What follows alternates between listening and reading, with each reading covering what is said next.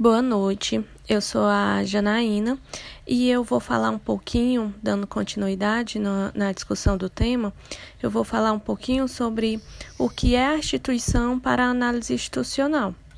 É, a instituição ela tem uma dimensão aparente que se materializa na organização ou no estabelecimento, e ela também pode ser como uma dimensão imaterial que é constituída pelas normas, regras, leis, que inclui a maneira como os indivíduos concordam ou não em participar dessas normas. É, e aí, o conceito de instituição para análise, ele está dividido em três momentos. Instituído, que é, o autor até diz que é como se fosse a tese, que é uma situação inicial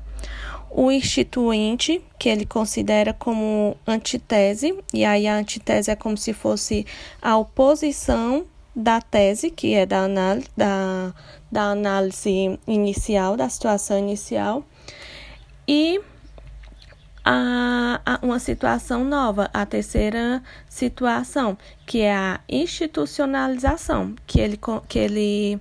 iguala com a síntese, e a síntese, ela vai ser o resultado do debate entre a tese e a antitese, ou seja, a institucionalização, ela vai ser o resultado do debate entre o instituído e o instituinte.